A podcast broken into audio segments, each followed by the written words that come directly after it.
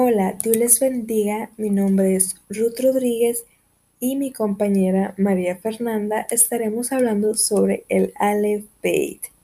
La búsqueda del sonido original se debía no solo a la búsqueda de una claridad en comunicación, sino también a la conciencia de que el sonido era la misma voz de Dios, la Leshon HaKodesh, la cual llegó a ser palabra escrita. La lengua hebrea para algunos judíos ortodoxos debe ser considerada como la madre de las lenguas, ya que se cree que el idioma usado antes de Babel e incluso fue la lengua que Adán y Eva hablaban, es decir, el idioma celestial, la Leshon HaKodesh. Sin embargo, dicha afirmación es demasiado aventurado aceptarlo ya que racialmente es imposible. Como escritura, el hebreo tiene un origen muy antiguo para algunos autores de 30 siglos aproximadamente. Su origen se remonta a la época de Moisés, pero con el paso del tiempo su uso disminuyó radicalmente e incluso llegó a considerarse como una lengua muerta, utilizada solo de manera litúrgica. El hebreo es un idioma que pasó de lo consonántico a lo masorético, es decir, el sonido propio del pueblo que lo habla al sonido tradicional. Después pasó a pictografía uniforme. Con el paso del tiempo, estos sonidos se fueron convirtiendo en letras. La estructura vocálica del hebreo bíblico es decir, ponerle un sonido a lo tradicional, se lo debemos a los masoretas de Tiberias, también conocido como Aleph Beit o Alefato. El alfabeto hebreo está compuesto por 22 caracteres, tal como en su modo antiguo o bíblico y remota a la sintaxis del hebreo rabínico. Los nombres de los 22 caracteres del Aleph Beit transliterados a nuestro idioma para una mejor comprensión son los siguientes.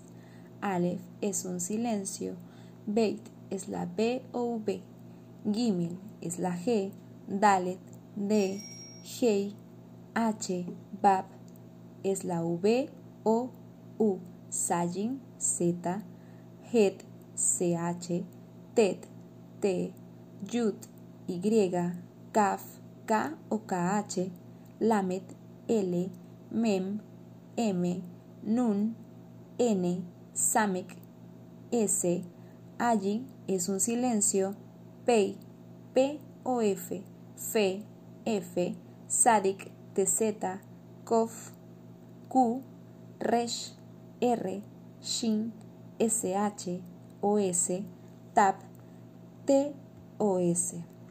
Estos vocablos, por ser totalmente diferentes a los que usamos, han sido reemplazados por letras conocidas y que son compatibles en sonido.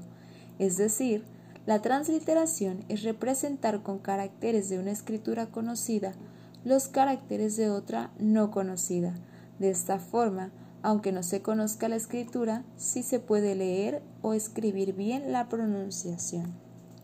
El idioma hebreo en su escritura ha sufrido varios cambios a lo largo de los siglos, desde sus inicios en el año 1500 a.C., después en el preexilio, cuando hay un gran avance, aunque aún no habían vocales. Israel fue llevado al exilio y recibe influencia del babilonio, es así como surge un hebreo más cuadrado. Durante el posexilio, ya con las ayudas y aportes de Esdras, la influencia estética y cosmológica es muchísimo mejor y da lugar a las mater lectionis para el modo de lectura.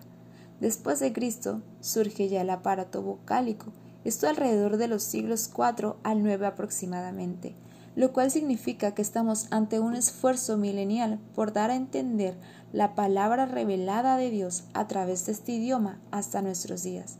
Algunas recomendaciones para su lectura son que se lee de derecha a izquierda y para su escritura son que se escribe de derecha a izquierda y de arriba hacia abajo. Los nombres de los 22 caracteres por los que está conformado el Aleph Beit en transliteración a nuestro idioma son los siguientes. Aleph es un silencio, Beit es B o V, Gimel es G, Dalet es D, Hei es H, Bab es V o U, Sajin Z, Het, CH, Tet, T, Yud, Y, Kaf, K o KH, Lamet, L, Mem, M, Nun, N, Samek, S, Ajin, es un silencio, Pei, P o F, Fe, F, Sadik, TZ, Kof, Q, Resh, R, Shin, SH o S, TAP, T y S. El Aleph Beit está conformado por diversos tipos de letras. Las regulares son las Sofit, que son aquellas letras que van al final, se ponen de pie al final de palabra y bajan del renglón. Algunas de estas letras, al escribirlas al final, toman una forma diferente. Estas letras son Sadik, Pei, Nun, Mem y Kaf. Siempre se pronuncian con sus nombres y la palabra Sofit al final. Después encontramos las Begat Kefat. Cuando van al inicio de palabra tienen un punto llamado Dagesh mudo y estas son Beit, Gimel, Dalet, Kof, Pei y Tap. Después encontramos las guturales y son las dos mudas, las dos jotas y la resh. Las letras mudas son Aleph, y Ayin. Las J son Hei y Het. El hebreo es un idioma que ha sufrido diversos cambios para bien desde sus inicios en 1500 a.C. En el preexilio hay un gran avance, aunque aún no hay vocales. Cuando Israel es llevado al exilio, recibe influencia del babilonio y surge un hebreo más cuadrado.